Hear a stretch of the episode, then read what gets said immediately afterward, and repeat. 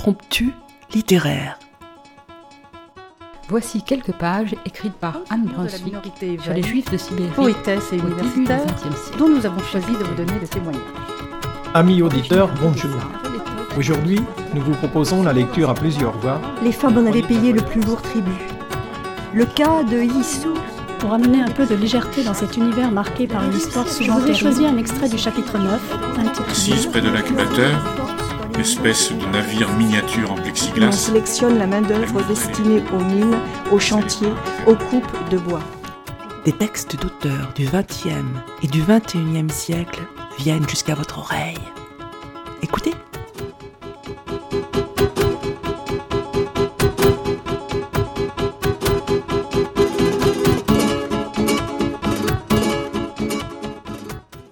Couronné par le prestigieux prix de l'Académie française, L'archipel d'une autre vie, dernier roman d'André Makin, publié au Seuil en 2016, nous a ravis. Nous souhaitons vous faire partager notre coup de cœur en vous lisant quelques extraits du début du livre.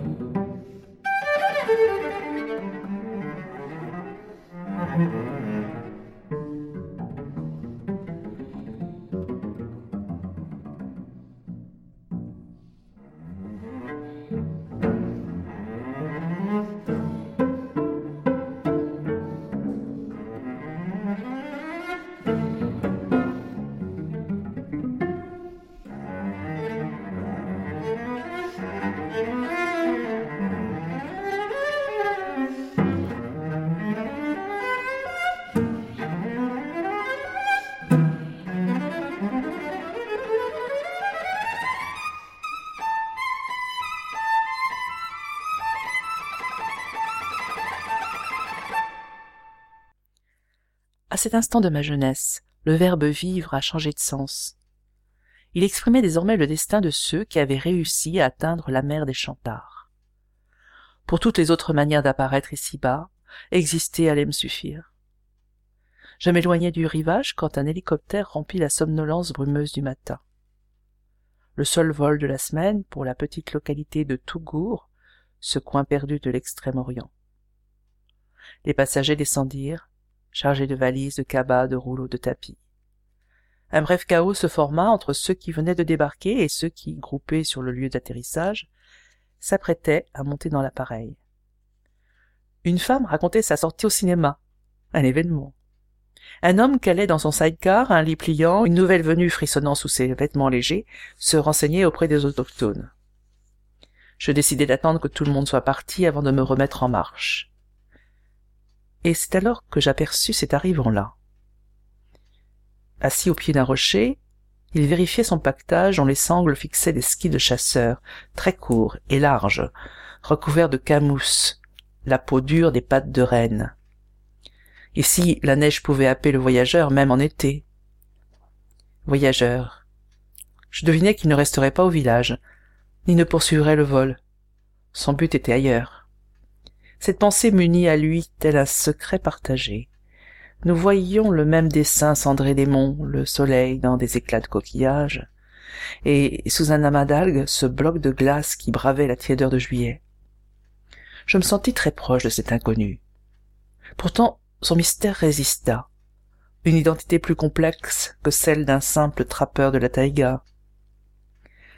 L'hélicoptère vrambit, souffla une volée d'aiguilles de pin, s'envola, devenant vite une petite encoche au-dessus de la mer. L'homme se leva, endossa son fardeau, d'en sauta pour mieux l'équilibrer, sans remarquer mon guet au cré d'une dune. Se détournant de la bande côtière si utile dans ces contrées sans route, il rejoignit la forêt, cherchant à se rendre tout de suite invisible. Je suivis le sillage de ses pas, le craquement d'une branche, une tige couchée. Il laissait peu de traces. Marcher dans la taïga est une façon de parler. En réalité, on doit s'y mouvoir avec la souplesse d'un nageur. Celui qui voudrait foncer, casser, forcer un passage s'épuise vite, trahit sa présence et finit par haïr ces vagues de branches, de brandes, de broussailles qui déferlent sur lui. L'homme à capuche le savait. Il se courbait pour franchir les forêts de jeunes épicéas, là où un autre se serait mis à repousser la ramure emmêlée, perdant trois fois plus de temps. Je le voyais lancer des enjambements chaloupés. Je pensais à une équerre d'arpenteur, seul moyen de traverser un stlanique de cèdre, ce bois étalé, en fait, des pas nains, un fouillis inextricable, piégeant chaque pas. Un lieu dangereux. Les ours apprécient les pignons de ces arbres nabots. Devant une rivière, il évaluait d'un coup d'œil le niveau d'eau, évitait la partie laiteuse du courant, un fond argileux donc glissant, faisant un détour vers un gué de galets. Je remarquais ces détails avec joie. Mon expérience restait valable dans ces forêts de l'extrême-orient. Quelques plantes insolites, des reliefs différemment modelés, mais les mêmes traces d'animaux, les mêmes signes avertissant du changement des sols. Le même dialecte forestier, nuancé par la proximité du littoral. La fatigue rythmait les lentes enfilades des ciels et des feuillages qui se déployaient devant moi, devant nous, car nos pas s'accordaient. Je devinais le choix du vagabond face aux montées, et aussi son plaisir d'enlever sa charge, d'entrer dans un courant, de se laver le cou et le visage couvert de pollen de pin. Ce lien entre nos solitudes me surprit au moment où il faisait halte. Il n'alluma pas de feu, mangea comme moi du poisson séché, but de l'eau de la rivière. Je ressentis du remords de l'épier ainsi, de violer un moment secret de sa vie. Fallait-il venir à lui, demander pardon pour cette traque? Mon aventurisme juvénile se rebiffa. Non, j'allais le poursuivre, découvrir sa cache, mettre la main sur son or. Pour m'offrir... Euh, mais quoi au juste? Je me rappelais nos directeurs de stage, le grand et le petit. Ils incarnaient l'idée d'une réussite certaine, une Toyota d'occasion qu'on pouvait acquérir dans un port au prix de quelques années de labeur, une bouteille de Porto azerbaïdjanais à déguster avec une blonde habillée de velours. L'inconnu termina son repas et, immobile, regardait le courant qui brassait de longues cascades de soleil.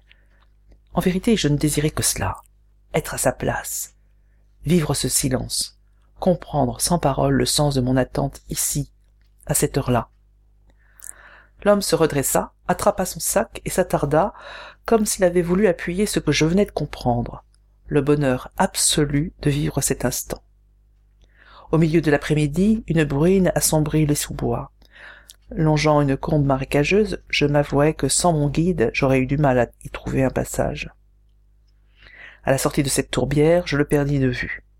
Aucun craquement, aucun rameau qui, ondulant, eût signalé son avancée je dus rebrousser chemin pour retracer ses pas, des empreintes très profondes à cause de son fardeau. La capuche de l'homme réapparut, trop proche, et semblait ne plus avancer. Je m'arrêtai pour préserver la distance. Après tout, il était peut-être en train de se soulager. Soudain, l'air sembla s'épaissir d'une menace. Une bête m'épiait, derrière ses mélèzes? Ou là-bas, dans la broussaille? J'étais déjà adossé à un tronc, la hachette prête à frapper. Un ours aurait grogné, fait du bruit. Des loups? Ils attaquent plutôt en terrain découvert. Et puis bien trop nourris en juillet. Ces brefs rappels ne m'empêchaient pas de scruter tous les recoins, de tendre l'oreille au plus fuyant des crissements. Non, rien de suspect. Pourtant, je me savais guetter. L'air s'allégea, diluant le danger. Au loin, l'homme à capuche avançait sur une pente. Dans un aveu de faiblesse, je pensais qu'il m'aurait sûrement défendu si l'attaque avait eu lieu. À l'approche du soir, le ciel s'éclaira, versant une dorure translucide sur la taïga noircie de crachat. Je me disais que l'inconnu arriverait bientôt à son abri, où s'aménagerait un bivouac.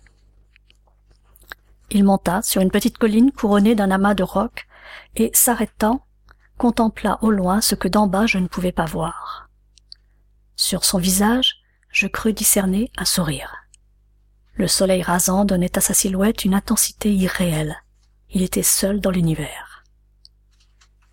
Je m'apprêtais à le suivre sur l'autre versant de la colline, mais il revint sur ses pas, dans la forêt, passant tout près de moi, sans me remarquer. Il devait être encore ébloui par la luminosité qui régnait sur le sommet. Descendant vers la rivière que nous longions depuis des heures, il décida de camper. Pour en être sûr, j'attendis qu'il fasse un feu. Les flammes jaillirent, je devins invisible, il ne verrait plus que leur danse dans le noir. Je m'éloignai, suivant la boucle que formait le courant, ramassai du bois flotté, séché par le soleil, allumai deux feux. L'un brûlerait toute la nuit, l'autre, plus petit, chaufferait le sol. Ces braises, bien piétinées, recouvertes de sable puis de rameaux de sapin, garderaient longtemps la chaleur. Je m'étendis sur cette couche chaude et m'endormis rapidement. Il fallut bientôt rajouter du bois. Le sommeil me reprit, réglé sur la durée de la flambée. Quelque temps après, je m'éveillai et constatai que mon feu brûlait toujours bien vif, trop vif. Me redressant sur un coude, je consultai ma montre, minuit passé. Donc, depuis le précédent réveil, j'avais dormi plus d'une heure. Et les flammes ne s'étaient pas éteintes. Impossible. Je tentai de réfléchir. Soudain, derrière moi, je perçus une autre source de lumière. Je pivotai, et ce que je vis me figea. À une dizaine de mètres de mon campement, un feu, plus discret, rougeoyait sans éclat. Un homme assis sur un tronc ensablé me tournait le dos. Sa tête coiffée d'une capuche se penchait vers les braises. Il restait immobile. Endormi? Une minute s'étira en apnée. Je savais par où fuir. Un bond vers la rive, puis la course le long du Boctédone, et en trois foulées le plongeon dans la profondeur noire de la taïga. Empoignant mon sac, je tendis mon corps comme un arc, repoussai le sol, m'élançai, et quatre pas plus loin, je tombais, mon pied droit arrêté net. Les flammes donnaient assez de clarté pour voir autour de ma cheville un nœud coulant. L'autre bout de la corde était attaché au tronc d'arbre sur lequel était assis l'inconnu. Lentement, avec un soupir entre bâillement et dépit, l'homme se leva et venant vers mon feu, en retira un gros tison. Il se dressa au-dessus de moi, et je vis à sa ceinture un long poignard dans un fourreau de cuir. Sans un mot, il approcha sa torche de ma tête. Croyant qu'il allait me brûler les yeux, je plissai fortement les paupières. Il tout sauta, l'air de se dire hum, C'est bien ce que je pensais. Revenant vers son feu, il y jeta le tison, s'assit, se détourna de moi. Je n'osais pas me relever, trop soucieux de prédire la suite. Me laisserait-il partir, acceptant le risque d'être dénoncé? Mais qu'avait-il à cacher? Son or? Une évasion? Un meurtre? Les récits de notre jeunesse étaient peuplés de ces hors-la-loi qui, surpris sur leur chemin secret, n'hésitaient pas à se défaire d'un curieux. Je repliai ma jambe et me mis à lutter contre le nœud. L'homme poussa un bref sifflement, attrapa la corde et la tira. Sa voix était calme. Enlève-moi ça et viens ici. Je me hâtai d'obéir, triturai nerveusement le chanvre, me libérai m'approchait de lui. D'un hochement de tête, il m'indiqua un fagot de l'autre côté de son feu. Assieds-toi. Raconte.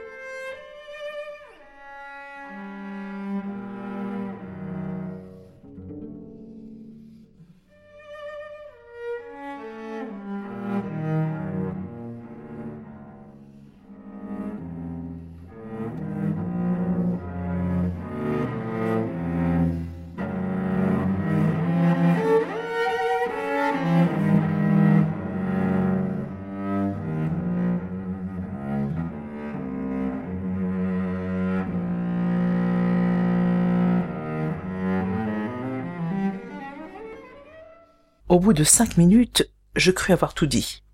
Notre départ de l'orphelinat, le stage, la bagarre des géodésistes, Tougour, j'avais même confessé mon intention de lui voler son or. Il bougonna. Hum, joli programme, jeune homme, mais bon, on ne coupe pas une tête repentante. Posant sur les braises une théière couverte de suie, il ajouta. Ça, c'est de l'or. Tu en bois une tasse, et tu es bon pour cinquante bornes de marche. Quant aux malins qui secouent leur bâté en douce, sache qu'ils protègent bien leurs pépites. Devant la cache, ils mettent un piège à ours, tu saisis le sac et hop, ton pied est ferré. Tu n'as plus qu'à attendre une bête qui viendra te dévorer. Respectant le cérémonial du thé, il s'interrompit, même si nous buvions une tisane d'églantine et de plantules de conifères. Je l'observais à la dérobée. Très simple, ouvert, large cicatrice au cou, et ses taches sur une joue, traces d'ancienne engelure sans doute. À mon âge, je le jugeais vieux, c'est-à-dire frôlant la quarantaine. Son accoutumance à la taïga n'expliquait pas son étrangeté. D'autres signes le trahissaient mieux, une mimique trop subtile pour la gamme d'émotions qu'avait exprimée un homme de sa trempe, la rudesse verbale modulée par une intonation songeuse, mélancolique. J'y pensais, le regardant aller puiser de l'eau. Son absence créa un vide troublant. J'aurais pu facilement m'enfuir, oui. Pourtant, rester avec lui changeait le sens de ce que je savais de la vie. Il revint, plaça sa théière au milieu des charbons, son regard se posa sur moi comme s'il ne m'avait pas reconnu. À l'évidence, mon cas était réglé. Le lendemain, il suivrait sa route et moi, tel un enfant pris en faute mais pardonné, je rentrerai à Tougour. Devant mon air vexé, il força un ton de camaraderie. Et l'école, ça va? Tu me disais que tu étais dans un établissement spécialisé. C'est quoi cette spécialité? Fliquer les inconnus en pleine taïga, c'est ça? Fier de reprendre cet échange entre hommes, je lui expliquai cette mention. Tous les élèves de notre orphelinat avaient des parents disparus dans les camps. On nous avait parqués ensemble pour ne pas contaminer les écoles ordinaires où nous aurions divulgué le sort des prisonniers. Regroupés, nous n'avions pas grand-chose à raconter. Des parcours semblables, et de ce fait banals. Des parents décédés dans des circonstances peu glorieuses, écrasés sous les grumes déchargés d'un tracteur, battus à mort par les détenus tués par un garde ou morts d'épuisement et de maladie.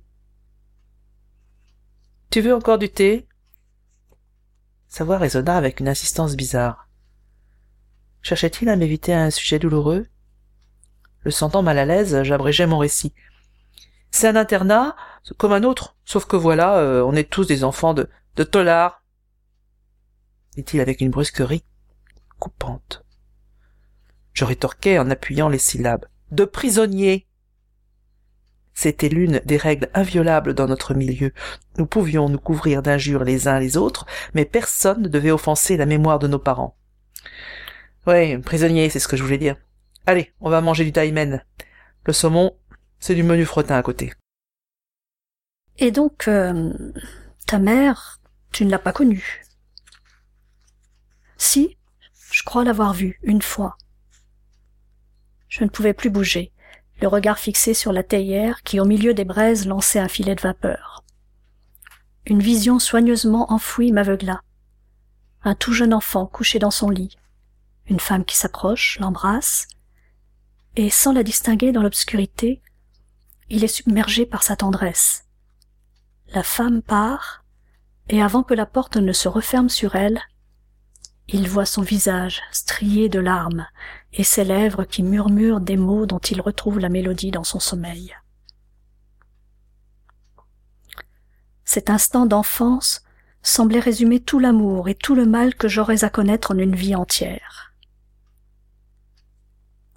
L'homme remplit la théière avec sa mixture de plantes, s'assit face à moi sur le tronc d'arbre auquel était attachée la corde qui m'avait piégé.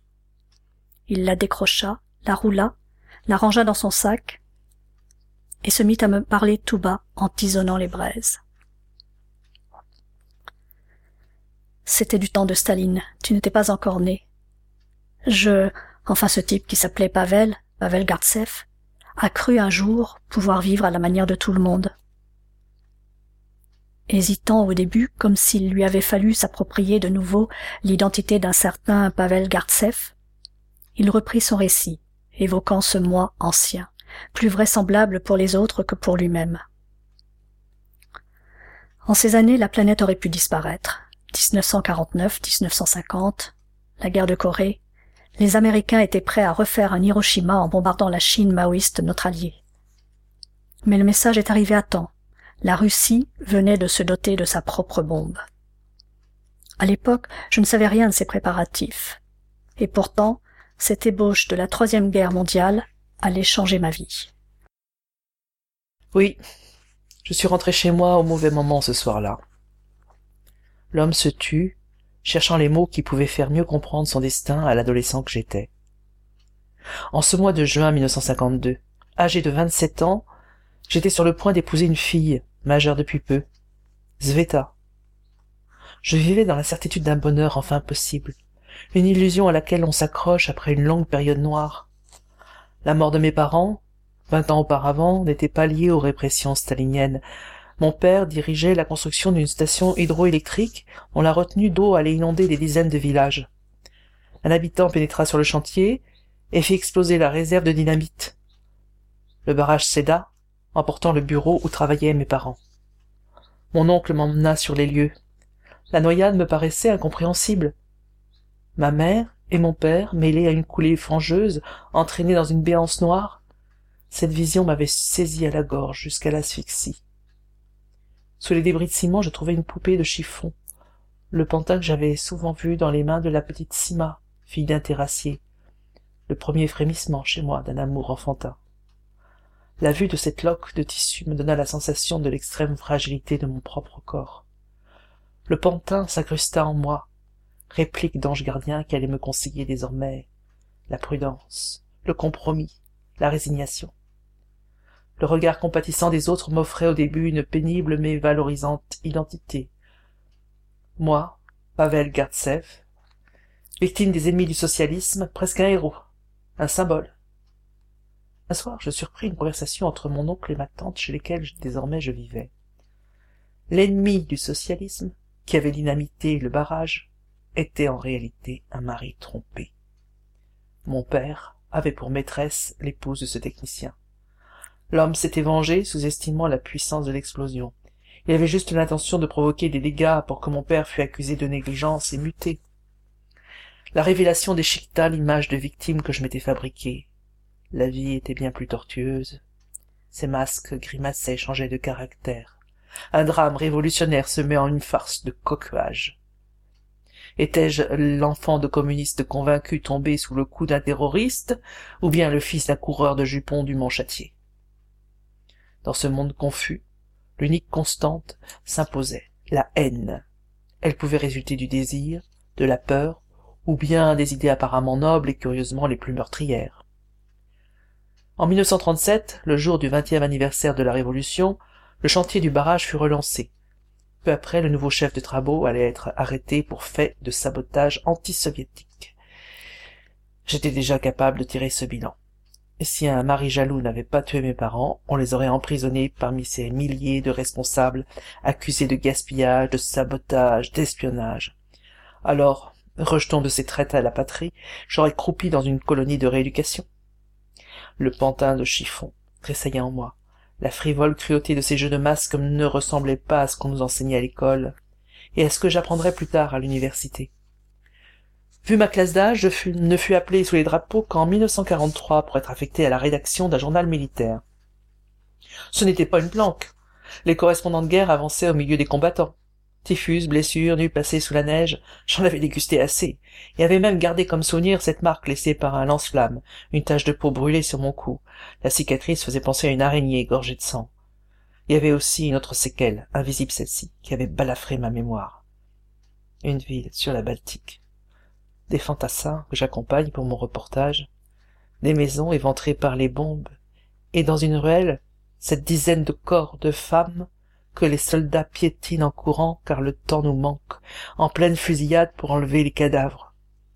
De tous les carnages observés, le fait d'avoir foulé un visage féminin allait me poursuivre avec la persistance la plus impitoyable.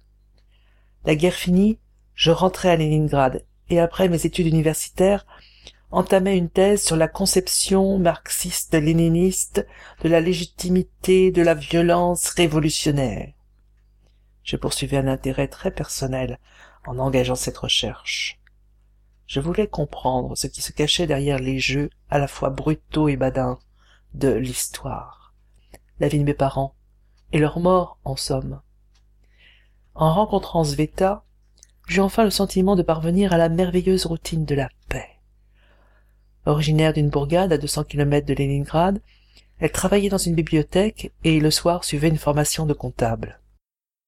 Ce sentiment de bonheur tranquille ne va pas durer longtemps. Un soir, rentrant chez lui plus tôt que prévu, Pavel surprend la femme qu'il aime dans les bras d'un collègue, Vlas Yulin. Il finit par découvrir la vérité. Sa fiancée ne s'appelait pas Sveta mais Zina. Elle n'avait pas 18 ans mais 24. Elle vivait à Leningrad dans une situation illégale, prête à tout pour fuir son village détruit par la guerre. Yulin présentait l'avantage d'avoir une position sociale plus enviable. Dans le même temps, convoqué par le comité militaire de sa ville en tant que réserviste, Pavel Gartsev apprend son affectation dans le cadre d'une mission dont l'objectif est de simuler une troisième guerre mondiale. Le cantonnement dans la taïga d'Extrême-Orient était destiné à tester notre résistance face à un conflit atomique. Déjà, la décision de nous faire traverser le pays avait servi à vérifier si notre armée était en mesure de déplacer une grande masse d'hommes vers le Japon et ses bases américaines. En ce début d'année 52, l'affrontement devenait de plus en plus probable. Les manœuvres auxquelles nous participions n'avaient rien de particulier. Tir, orientation sur le terrain, saut en parachute. Pourtant, la spécificité nucléaire y apporta un aspect inédit. Sur un parcours d'une trentaine de kilomètres, nous avancions à travers la forêt, consultions les cartes, pataugions dans les marécages. Une tâche exténuante, vu que nous étions attifés de carapaces antiatomiques, gants, masques, bottes et ces combinaisons lourdes comme des armures d'acier. Pour rendre l'hypothétique radiation plus spectaculaire, des fumigènes répandaient une suspension jaunâtre qui, tant qu'à faire, imitait aussi une attaque chimique. Cela nous préparait, nous expliquait-on, à un abominable produit appelé agent orange, dont les militaristes américains venaient de démontrer l'incroyable efficacité. À l'époque, je prenais ces affirmations pour un excès de propagande, ignorant que, des années plus tard, cette trouvaille causerait des millions de morts au Vietnam.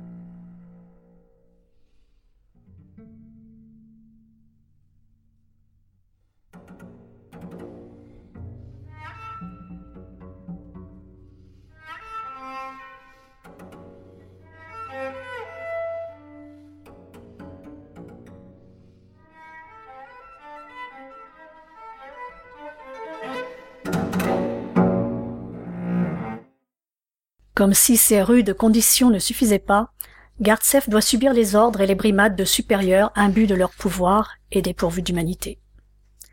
Le commandant Boutov, le capitaine Louskas au pouvoir démesuré, et enfin Ratinsky, jeune sous-lieutenant avide de promotion, qui n'a pas supporté que Gartsev ose lui tenir tête. Ratinsky tient sa vengeance. Lors d'un exercice qui consiste à passer 24 heures dans un abri souterrain, sans nourriture, sans eau, en recevant le minimum d'air à travers un étroit tuyau de ventilation, il affecte Gartsev tout seul à l'abri numéro 19, une grosse caisse sentant la putréfaction végétale dont le tuyau d'aération est bouché. Après de longues heures d'ensevelissement, Gartsev échappe de justesse à la mort. Une fine coulée de soleil me réveilla. Je captai des voix qui criaient mon nom. Et à l'extrémité de la trouée je reconnus le visage de ratinsky gartsev vous m'entendez? Ces paroles trahissaient une vraie inquiétude. Je ne répondis pas trop éloigné encore de ces jeux qui allaient reprendre là-haut dans leur farce humaine. Des coups de pelle me firent comprendre qu'on était en train de dégager la trappe enlevant la terre retournée par les explosions. Je mis ma combinaison anti-radiation et mon masque à gaz, non pour respecter les consignes, mais plutôt avec l'ironie digne de ce dénouement. Remontant à la surface, je vis le sous-lieutenant Ratinsky, qui craignait sans doute de devoir me retirer asphyxié de cet abri inadapté. Le capitaine Lucas, chasseur d'espions, flairait un complot. Un soldat qu'on fait crever, était-ce une machination pour ternir l'image de notre armée Plus que ces deux-là, c'est la présence du commandant Boutov qui m'étonna. Je me dressai devant lui, et toujours avec une exagération moqueuse qu'il ne releva pas, je bafouillais. Euh, la mission est remplie, camarade commandant. Il bougonna presque penaud. Enlevez votre masque, Kartsev. Je m'exécutais et les vis tous reculer.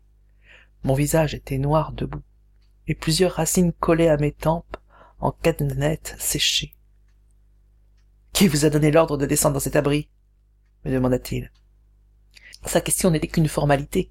Il savait bien qui avait distribué ces tombeaux, mais préférait que je désigne le coupable. Les yeux de Ratinsky, des petits yeux marrons, s'affolèrent. Je tout crachouillant des grains de sable, et de nouveau dans une attitude très réglementaire, fis mon rapport. Camarade commandant, j'ai demandé d'effectuer mon entraînement dans l'abri numéro 19 pour tester mon endurance. En cas de guerre atomique, de nombreux combattants pourraient se retrouver dans des conditions que j'ai dû endurer. Boutov acquiesça. Bon, si vous le dites. Gros et paterne, ce n'était pas un homme à rechercher le conflit. Allez vous laver, Kartsev, et quartier libre jusqu'à demain à neuf heures. Il s'en alla, celui de Luskas. Ratinsky, esquivant mon regard, répéta. Quartier libre! Et se précipita pour rejoindre ses supérieurs. J'étais fier de ne pas m'être abaissé à le dénoncer. Pourtant, je savais qu'il ne me pardonnerait pas ce geste d'humanité. Une constante psychologique dont j'étais curieux de vérifier la fatalité. Étrangement, je me sentais en partie responsable de ce qu'était cet homme, car je ne suis pas à lui expliquer la vie que j'avais entrevue dans le caveau où il m'avait enterré. J'aurais pu terminer mes trois mois de mobilisation dans ce va-et-vient entre la farce de notre monde et l'impossibilité de dire ces quelques instants qui m'en avaient si radicalement éloigné. J'aurais continué à imiter mes semblables, participant à ce copiage risible et lugubre de la troisième guerre mondiale. Oui, les attaques atomiques auraient poursuivi leur paisible simulation, si le lendemain il n'y avait pas eu cette alerte. Cette alerte, qui vient perturber leur mission, c'est l'évasion d'un prisonnier d'un camp voisin. Le commandant Boutov convoque ses hommes au poste de commandement. Un acte très grave a été commis dans un camp de prisonniers voisins, à vingt-cinq kilomètres d'ici. Un criminel armé et prêt à tuer et prêt à s'évader.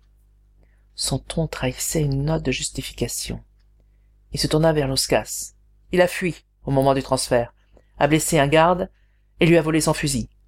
Et là où ça devient vraiment une sale affaire pour nous, oui, je le sais, capitaine Luskas, oui, d'après les renseignements qu'on vient de me transmettre, et la liaison était exécrable, comme par un fait exprès. Ce prisonnier du nom de Lindom, ou Lundolom, bref, un nom étranger, à moins que ce ne soit sa ville de naissance, donc, après s'être évadé, il n'a rien trouvé de mieux que de pénétrer sur le territoire de notre cantonnement. Ah, je me demande ce que faisaient nos factionnaires. Vous comprenez maintenant qu'il ne s'agit pas seulement de donner un coup de main aux équipes qui sont lancées à sa poursuite, mais aussi de laver l'honneur de notre régiment. Il alluma une nouvelle cigarette et bougonna. Vos questions? Ni Ratinsky, ni Vassine, ni surtout moi, n'osâmes intervenir. Nous partîmes donc, disposant de peu d'informations. Un évadé, portant un nom germanique, avançait dans la taïga, le long de la rivière Amgun, après avoir traversé notre campement.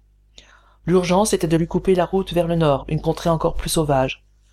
Son identité, apparemment étrangère, ajoutait à notre équipée une gravité supplémentaire. Pour Atinsky, ça allait sans dire. Aux yeux de ce jeune carriériste, notre mission devenait une occasion rêvée d'étaler ses talents, d'autant que l'état-major avait promis des gratifications. Marc Vassine avait été jugé indispensable pour sa capacité à dompter Almas, le molosse que nous avait prêté la direction du camp de prisonniers, un mélange de berger allemand et de dogue. Chacun jouait donc sa partition dans, notre quintette. Sauf moi. Au début, j'espérais que leur décision s'expliquait par le remords de m'avoir enterré dans un abri qui avait failli être ma tombe. Je croyais encore à la bonté naturelle de l'homme. Un soir, resté en tête à tête avec Vassine, je lui fis part de mon étonnement. Tu sais, Marc, je pense que ton almaz est dix fois plus utile que moi. Pourquoi m'ont-ils fait venir? Il appela son chien, lui attrapa la tête, le caressa, puis me demanda Tu connais le cinquième angle Je répliquai avec stupeur. Ce jeu de voyous, tu veux dire? Bien sûr. À quatre, on forme un carré, et le cinquième, on le met au centre, et on le repousse pour qu'il ne puisse pas sortir. Vassine opina avec un soupir. Je crains qu'il ne s'agisse de t'éjecter du carré si notre escapade foirait. L'autre jour, j'ai parlé avec Kratinsky, et j'ai senti que c'était un peu leur idée. Toi, un bouc émissaire, déjà mal noté, et à qui Louskas pourrait imputer nos échecs? Fais gaffe, Pavel. Je ne le crus qu'à moitié. La beauté de la taïga nous immergeait dans son lent ondoiement vert, loin de là des petites pensées qui nous opposaient les uns aux autres. Après ces jours dans mon tombeau anti-atomique, je marchais avec l'illusion de pouvoir m'élever vers le vitrail du ciel encadré de branches, inspirer l'ivresse de l'air, l'immensité de l'horizon et surtout le vent qui venait de l'océan, et relier la moindre aiguille de cèdre à cet infini lumineux où nous n'étions rien. Je dilatais mes poumons jusqu'à l'étourdissement, éprouvant pour quelques secondes un espoir déraisonné. Notre expédition pouvait n'avoir pour but que cette lumière, cet élan de liberté. Mais tout de suite il fallait me courber sous le regard de Louskas, relever les indices que le passage de l'évadé aurait laissés renifler l'air pour détecter la fumée d'un feu de bois oui rester fidèle à l'objectif policier de notre mission. Je m'exécutais assumant mon rôle de tricard obligé de courir à droite à gauche explorer un fourré vérifier un détour. Et pourtant c'est déjà le soir du deuxième jour que j'eus l'occasion de désobéir. La veille almaz avait découvert des empreintes de pas bien visibles sur un terrain mousseux.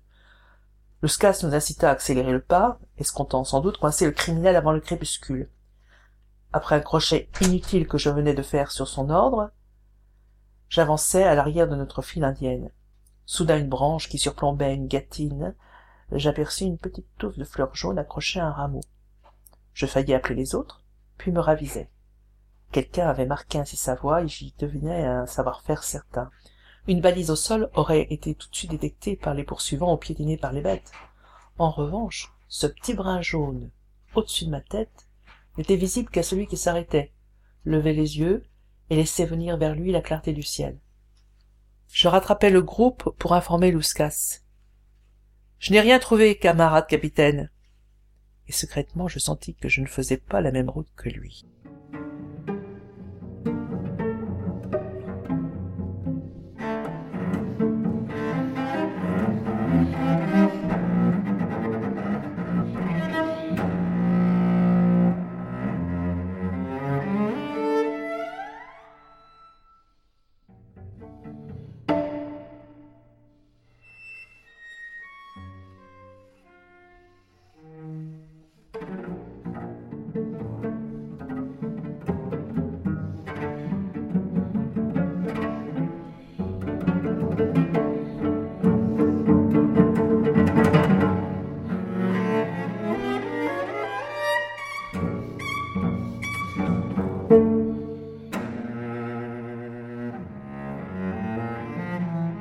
La longue traque qui s'ensuit constitue l'essentiel du roman, s'y révèlent au cours des péripéties les différentes personnalités des poursuivants.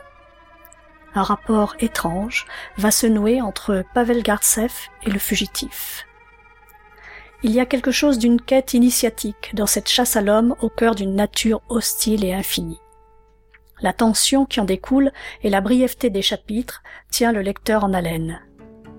Le talent d'Andrei Makin réussit à conjuguer un récit haletant où la nature tient véritablement un rôle majeur. L'homme et le lecteur y sont renvoyés aux questions essentielles de l'existence. À lire absolument.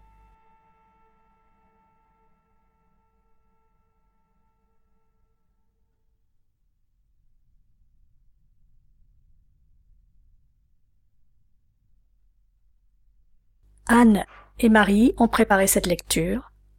Yvan en a assuré la réalisation technique. Les extraits musicaux sont tirés de l'album Tout un monde lointain d'Henri Dutilleux.